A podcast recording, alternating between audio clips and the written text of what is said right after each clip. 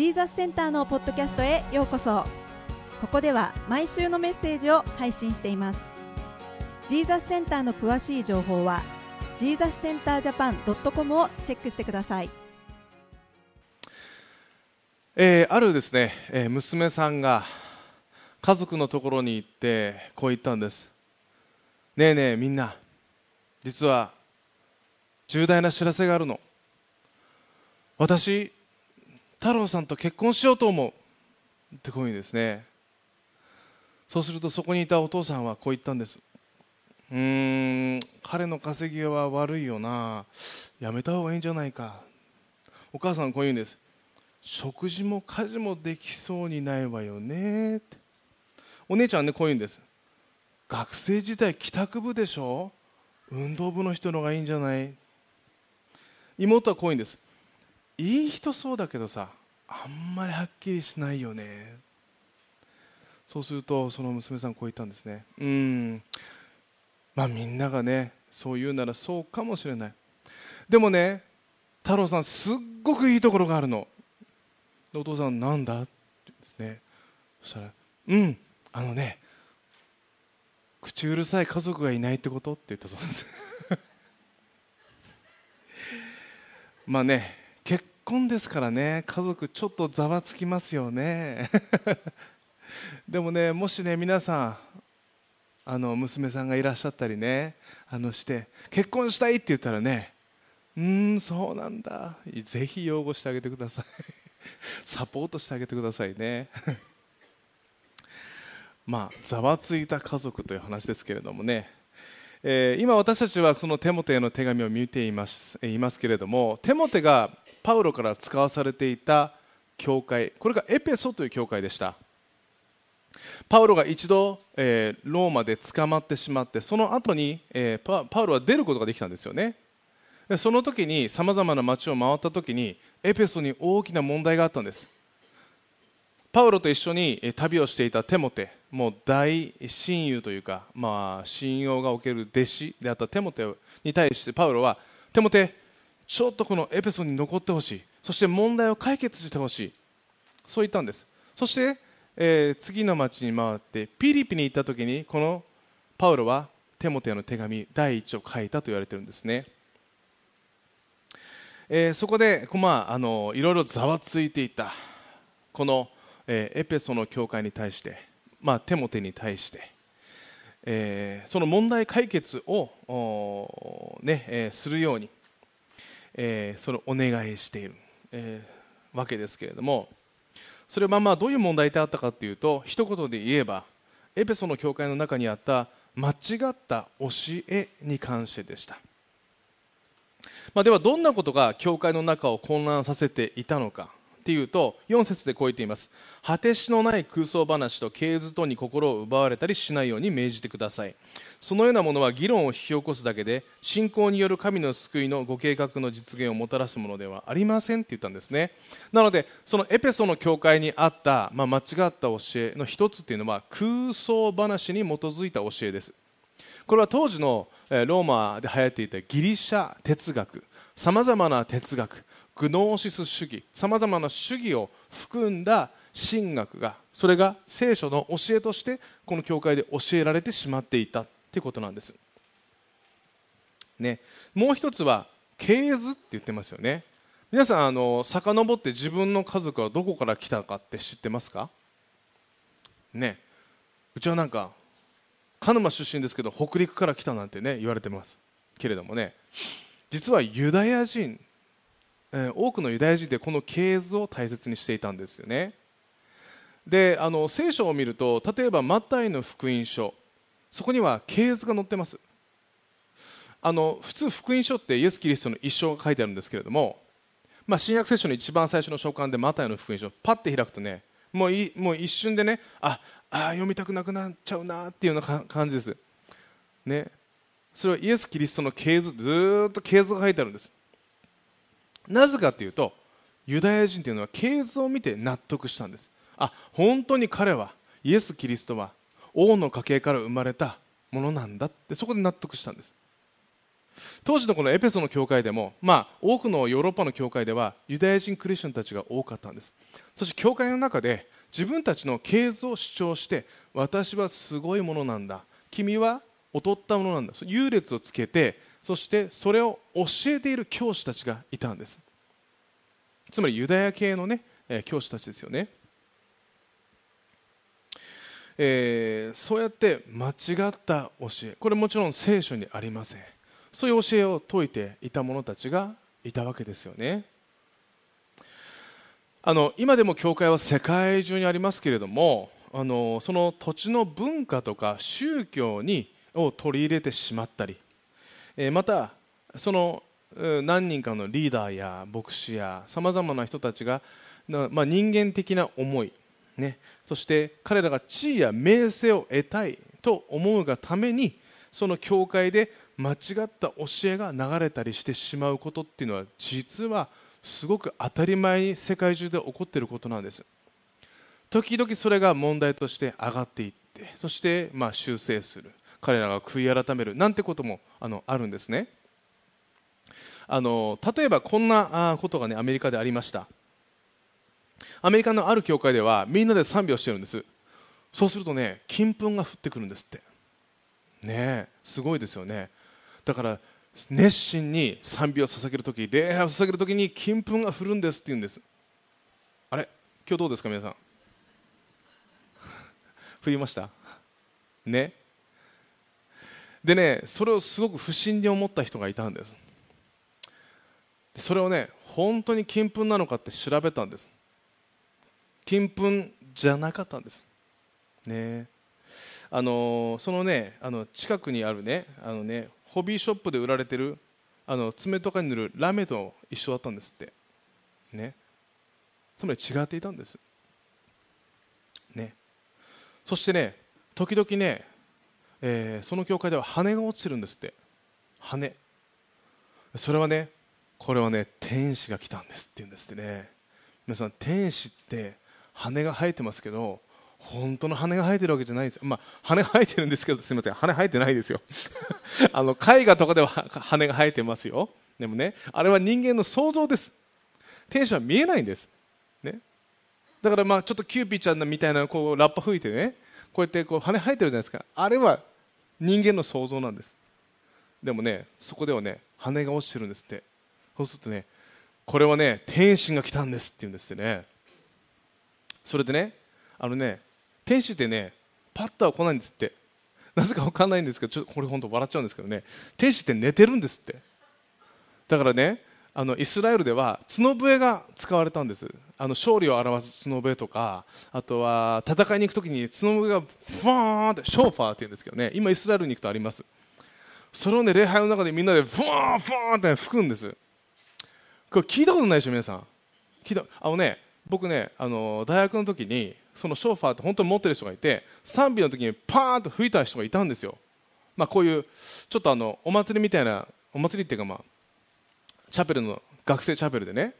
まあ、ちょっと特別なインターナショナルチャペルといってたくさんの国の人たちがこう僕たちが浴衣着たりとかインドネシアの人はインドネシアの服着たりね。したりそういうあの礼拝があったんです。そこで誰かがショーファーって角笛をパーンと吹いたんですよ。あのね一発吹くだけでもねここのね会場3倍だったとめちゃくちゃうるさいんですよ。その日からねショーファー禁止になりました角笛 学生チャペルでね。そうするとねボーンと吹くとね天使が起きるんですって。ほわーっつって。ね。バーってきてね羽が嘘です。まあ嘘とは言いませんけどね。まあ間違ってるんです。そんなこと聖書にないんです。ね。まあこれは間違った印の話でしたけれどもね。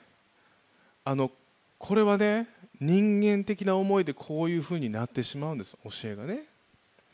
もちろん実は日本でも起こってるんです。たくさんのムーブメント起こってます。これ全部紹介したら、まあ、この時間終わっちゃうので。例えばですけれどもあの偶像礼拝を課題に評価したためにあのひな人形とか5月の節句は偶像礼拝だってね教会でメッセージをしてでメンバーにそれを捨てさせる。そんなこともあったんです、ね、また神社仏閣は悪魔の巣窟だからそこの一つ一つに行って悪魔の攻撃を縛らなければいけない。特に地図上で神社仏閣が多いところは祈りが必要だからその地図に向かって祈らなければいけない。これどうですか？ね？別に悪魔の巣窟じゃないですよ、ね、そこだけ祈りが必要ですか？いいえ。日本全国祈りが必要なんです。ね？じゃあ悪魔の巣窟だったらどうなります？ね？僕たちが命令したら僕たちのうちにイエス・キリストが住まわってるんです。僕たちが命令したら悪魔はそこに入れないんです。たとえ巣窟だったとしても僕たちはもう勝利してるんです。ね。そうだとしたら一言言えばいいんです。悪魔よ出てきなさい。ね。僕たちに勝てないんです。もう勝利してるんです。ね。大変ですよ昨日。そんなことしたらね。牧師がお祭りに行ってるんですもんね。でも別に偶像礼拝してるわけじゃありません。その地域のねそのパートになってるだけです。助けてるだけですからね。ね。またある教会では牧師や教会のリーダーの言葉は絶対である。ね。これもね、えー、もっともっと大きくなってしまってそして虐待にまで発展してしまったというニュースが少し前にありました。これはこのリーダーの存在を過大評価しているんです。権威ですね。これも間違った教えです。パウロはそういう間違った教えのことをね今日の箇所でこう言ったんです。議論を引き起こすだけで全く意味のないことであるって言ったんです。つまりそんなことしたらもう時間の無駄であるからやめなさい。こう言ったんです。これは当時の教会にもそしてこれは今日の箇所を通して今の教会に対しても語られていることなんです。人間が考えたイメージで作られたそういう教えだったらもう無理あ意味がないからそんなこと教えるだけで無意味だから。時間の無駄だからやめなさい、まあ、こういったわけですよね。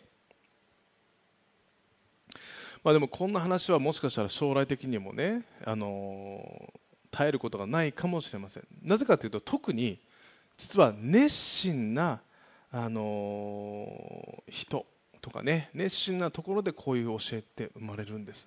とこがことが多いってことがね、あのって言われてますからね、まあ、もちろん熱心が悪いわけじゃないんです。でも違う方向に行ってしまうと間違った方に行ってしまう。あの教会には健全な教えが必要なんです、ね、じゃあ健全な教えって何ですか？それはもちろん聖書の御言葉です。御言葉に忠実な教えですね。またそれを正しく解釈する神学です、ね、じゃあそれはどうやって私たちは得ればいいのか。もちろんこういう日曜日のメッセージだけではなくて日々ね聖書に親しむことが必要です、まあ、もちろんそれに時間がなければね、こういうふうに語られる聖書を通してじゃあどういうふうにこの御言葉を理解すればいいんだろう。それを僕たちのうちに住まわせておく必要があるんですよね。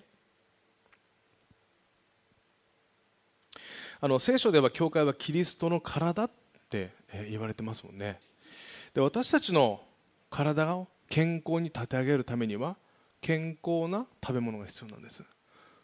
ということはこのキリストの体である教会がこれから成長していったり正しく立て上げられていったり健全を保っていくには正しい食物が必要なんです。それは御言葉なんです、ね、そして私たちの熱心な礼拝です、ね。えー、そしてねそれが語られた時にこの教会が健康になっていく。教会だ教会というのはね私たち一人一人を書く機関です。ここだけこの組織だけではなくて私たち一人一人が健康になっていくわけですよね。神様の祝福がそこから流れていくわけです。資源の119編の105節にこういう御言葉があります。あなたの御言葉は私の足の灯火私の道の光です。ね、どんな時にも私たちは何かあれば聖書の言葉に立ち返るべきなんです。で何か間違った教えがあればこれは本当なのかな、ね、そうやって私たちは立ち返るべきなんですね。えー、そして、えー、今日ですねパウロが、えー、今日の箇所で教えていること。あともう一つがですね間違った教えに、えまあ、注意しなさい。これとあともう一つは立法の理解です。立法。皆さんよく立法って言葉が新約聖書には出てきます。立法って何かというと出エジプト記まで戻りますとそこでモーセを神様がシナイ山に呼びます。そして当時エジプトから脱出しまだまあその少し前まで奴隷として扱われていたイスラエルの民約200万人いました。彼らは全く教育を受けていなかったんです。だから彼らの中ではたくさんの問題が起こったんです。そこで道徳的な、こととか倫理的なことまた神をどのように見るべきなのかどのように礼拝すべきなのかそれを神様がモーセを通して語ったんです。これが613あったんです。これをモーセの立法って言います。それをユダヤ人、イスラエルの民はですね、それを覚えて守っていたわけです。ね。え、例えばあの実会って、え、聞いたことありますか？モーセの実会なんて言いますよね。あの例えば偶像を拝むなとか父と母を敬えとかまた安息日を守りなさい偽証してはならない、まあ、そういったことが、まあ、立法としてあります。それは本当の一部なんです。もっとたくさん立法ってあるんですよね。でもちろんそれをイスラエルの民そして、えー、その時代を経てユダヤ人たちを守っていたんですけれども、えー、エペソの教会ではですねユダヤ人クリスチャンたちがこれをイエス・キリストを信じる人にも守りなさいと強要したんです。じゃあなぜそれが悪かったかというとイスラエルの民が立法を守っていたのは旧約聖書です。それを守って初めて神様の前で良しとされたんですよね。だから信仰によるじゃなくて行いによる義だったんです。神様に認められるだ。でもそれを神様はアップデートしたんです。それは本当に、えー、取るに足らないものだから。じゃあ完璧な約束を与えよう。それが新約聖書新しい契約です。イエス・キリストが全ての罪を背負ってそして全ての人が、えーねえー、犯した罪を背負いイエス・キリストの命がその身代わりとなった。3日後によみがえりそして、えー、今は、ね、神の右の座に疲れて、ね、そのイエス・キリストの十字架の死と復活を信じるすべての人が神と永遠の関係を持つことができる。これは信仰による義なんです、ね、だから、えー、初代教会もそのイエス・キリストを信じそしてその立法から解放されていったんです。でもあるユダヤ人たちはそんなのダメだ。俺たちが守ってきたこの立法を守りなさい、ね、もちろんそれが、えー、エルサレム会議というところでねあの使徒の働きでねいや立法を守らなくていい、ね、許容してはならないっていう決議がなされたんですけれどもこのエペソの教会でもそういうふうに教えていたわけです、ね、でパウロは今日の箇所で何て言ったかというと立法は不必要だと言いましたか？違う。立法は必ず正しく理解しなければいけないって言ったんですよね。なぜかというと立法は必要なんです皆さん。ね。聖書にある立法というのは必要なんですよ。じゃあどう必要なのかっていうのを理解するんです、えー、立法には2つの大きな役割があります。まず1つは罪とは何かを教えてくれるんです。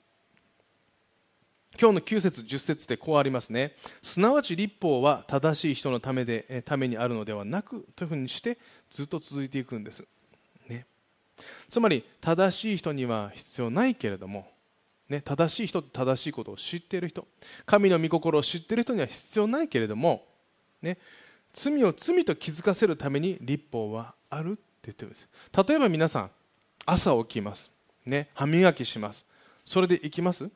大体身支度整えます、ね、髪を溶かしたりまたはお化粧をしたり歯磨きをついてないか見たり、ね、あひげ剃ってなかったらひげ剃ったりします、ね。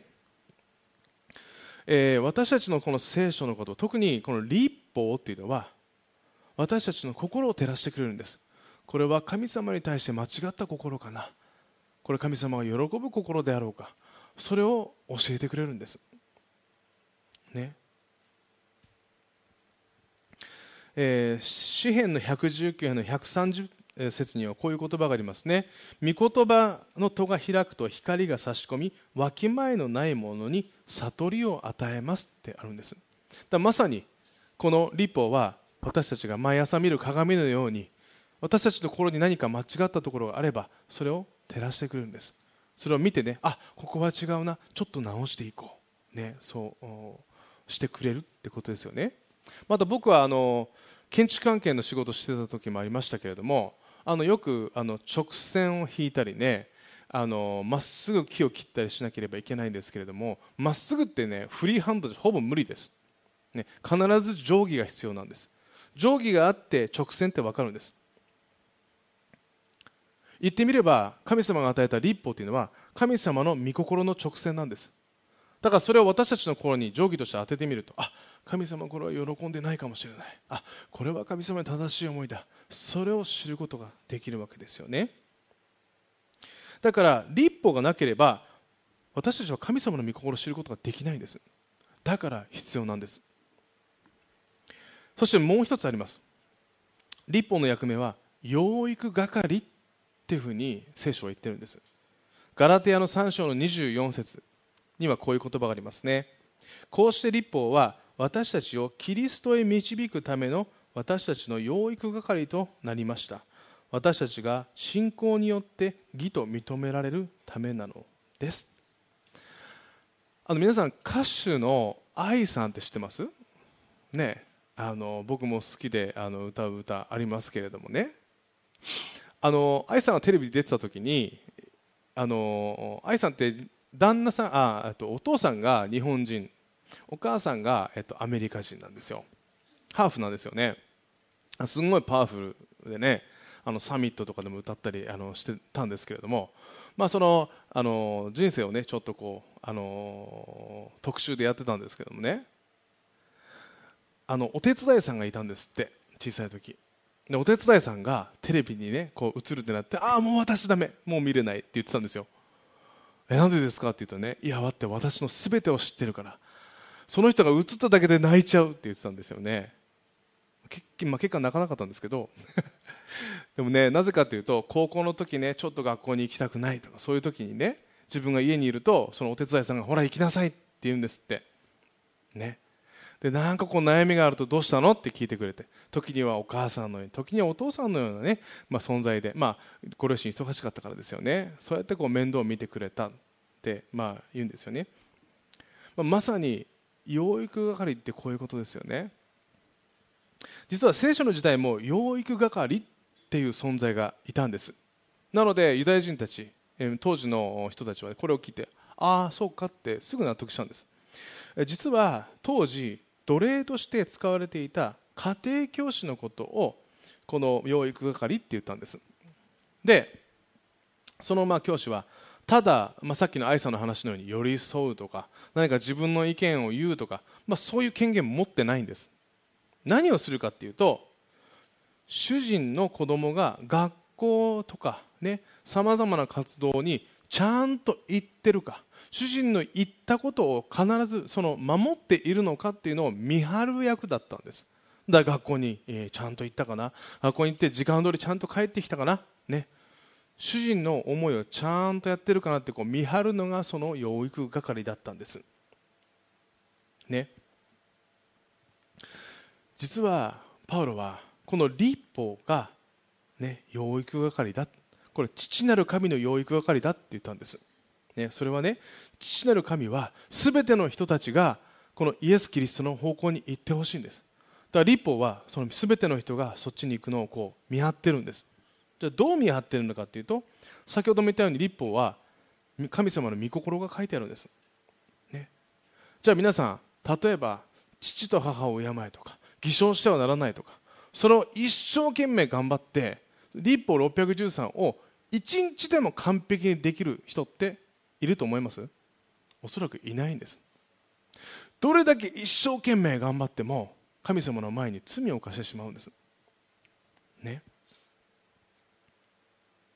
その罪が一つでもあったら神様と関係を持つことができないんです。だから私たちはその立法を守ろうとした時になんて私たちは不完全なんだろう。なんて無力なんだろう。そこに行き当たるんですね。でも聖書はそこには解決が与えられたよって教えてるんです。どういう解決かというとイエス・キリストがどんなに神様の前に罪を犯したとしてもその罪の身代わりとなってもう2000年前にその罪をあがなってくださっているからそれを信じるだけで神様と永遠の関係を持つことができる。こうメッセージくれるわけですよね。えこんな罪深い私もですか？立法を一つも守れない、ね、こんな私もですか？そうだよ、大丈夫だよ。それが神様の愛だから。あなたに愛を示したんだよ。ね。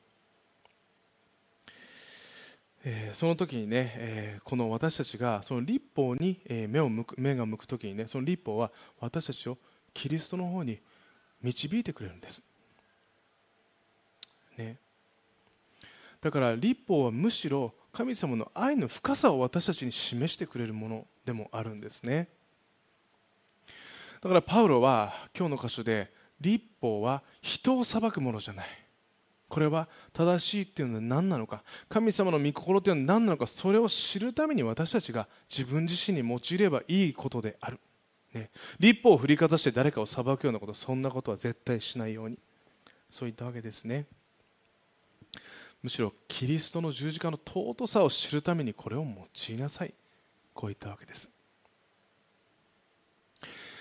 そして、えー、今日あともう一つねパウロはポイントを持って話しています、えー、最後にパウロはね、えー、この一つ一つの教えをあなたが教えるときにねだからつまり間違った教えを教えている教師たちそのすべての人たちに対して間違ってるよっていうときにそれを伝える動機は愛でなければいけない。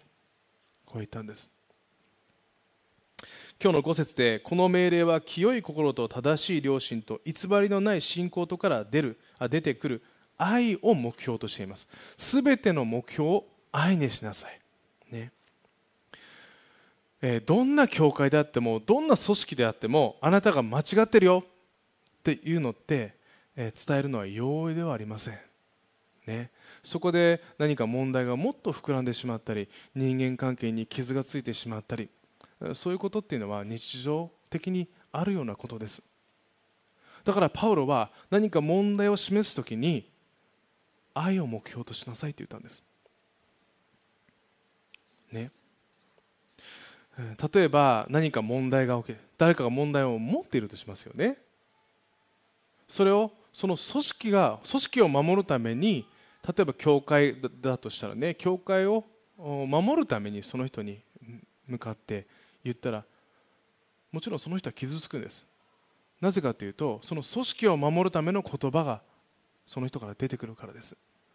ね。えー、そうではなくてその一人一人の人に愛を目標として愛を示してじゃあその人がどうその人にどう語ればその人に分かりやすいかな。どうその人に語ったらその人は私の愛を感じてくれるだろう。もちろんパウロも間違っていると伝えてはいけないとは言わなかったんです。間違っていることは伝えた方がいい。なぜかというとその人がこれから神様から遠のいてしまうから。その組織は遠のいてしまうから、ね、その人が神様から遠ざからないように、ね、彼には伝えた方がいい。彼女に伝えた方がいい。でもそれを愛を目標としてやりなさいこういったわけですよね。だから私たちがねその何か問題を伝える時にね祈りながら伝えたり愛を目標として伝えるべきだっていうことですよね、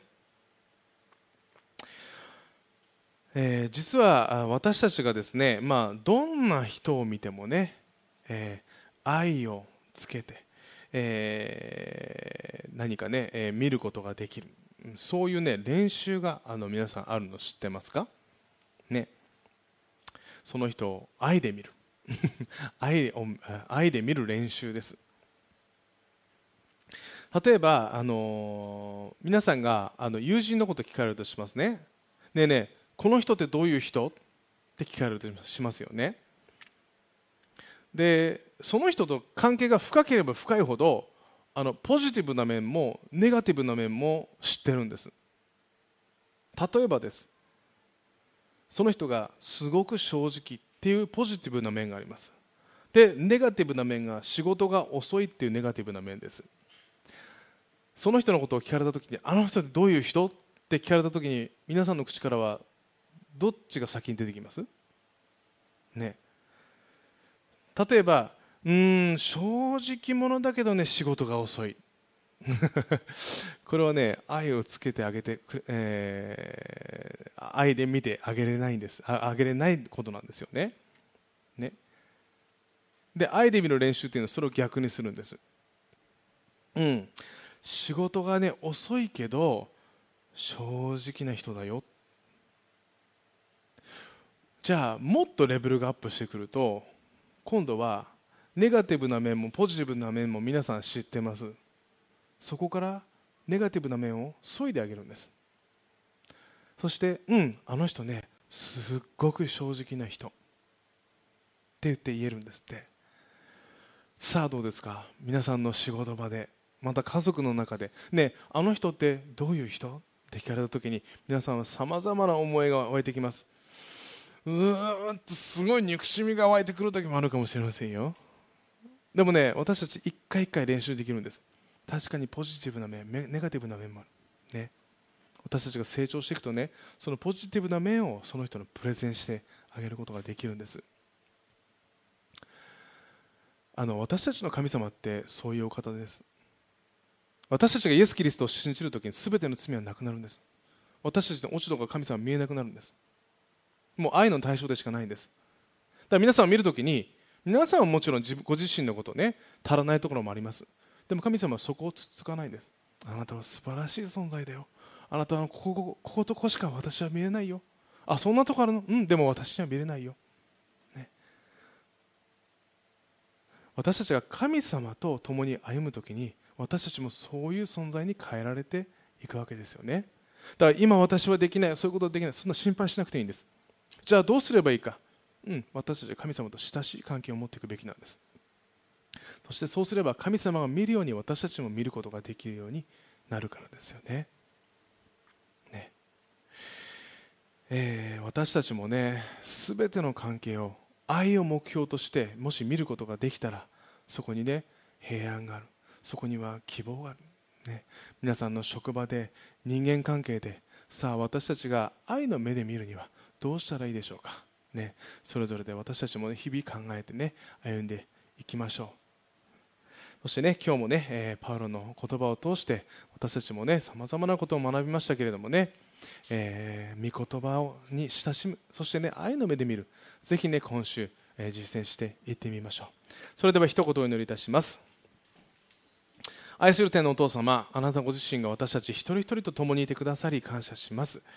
そして日々あなたが語ってくださっていることそしてあなたの祝福を私たちのうちに与えてくださっていることを感謝します、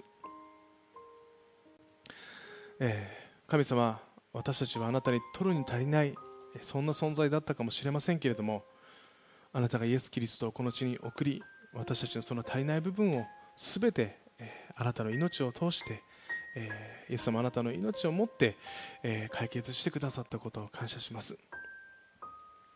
私たちも、えー、周りを見るときに愛の目で見ることができますようにどうか導いてください。どうか今週もここにいるお一人お一人の上にあなたの祝福がありますように。イエス・キリストの皆を通して祈ります。アーメン。しばらくの間それぞれで祈る時間を持ちましょう。